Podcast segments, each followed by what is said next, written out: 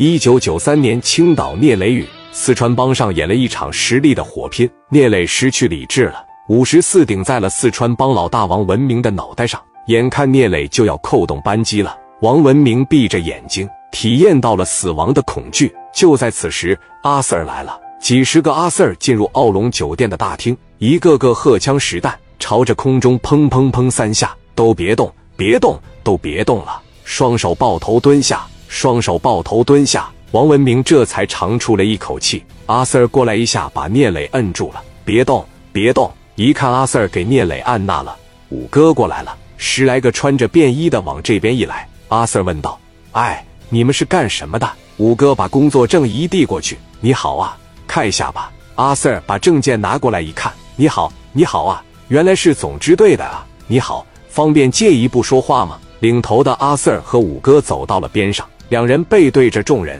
五哥说：“聂磊和我们总队关系非常好，有我们在这个地方，相信他绝对不敢闹事。不要用这种方式对待他，好不好？”好，阿 Sir 恍然大悟说：“原来是刘青云刘队长的朋友。”五哥说道：“对对对，是刘队的好朋友。”阿 Sir 说：“既然是刘队的好朋友，怎么会做出了这种事情啊？”五哥说：“这也是私人恩怨吧？你们该给他带回去，带回去，该接受调查，接受调查。”毕竟这个事在社会上没有什么影响，他们关起门来自己打，没有伤到任何一个老百姓。你这边把他先带回去也行。完事了以后呢，我这边给刘总队说一声，不行的话，让我们刘总队亲自过去给你要人。你们是市北分公司的是吧？阿 Sir 说道：“是，我们是市北分公司的。”转身回来，五哥说：“磊哥，先跟他们走一趟吧。”聂磊一点头，紧接着就死死的盯着王文明说了：“哥们。”今天你捡条命啊！你等我在他妈抓着你的时候，你等我从那里边出来的时候。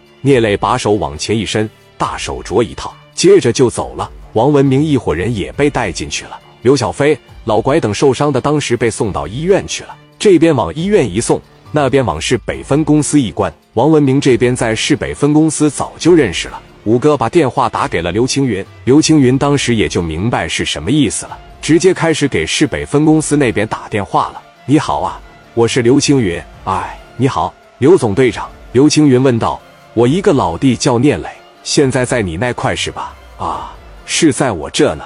刘青云说：“你看我过去接他一趟吧，毕竟你们的人给抓走了，我过去亲自要个人，这还比较方便一点啊。”行，你过来吧，正好吧，我这有事儿，我这有话要对你说。电话一放下。刘青云领着一帮人就来到了市北分公司了，见到了市北分公司的副经理，俩人亲切的一握手。副经理说：“刘总队长，这个聂磊是你的什么人啊？我就听说吧，他应该是有点关系，没想到是你罩着的人。”刘青云说：“说罩着谈不上啊，我俩私交关系很不错啊。”副经理说道：“那行，写个材料，把聂磊提出去吧。”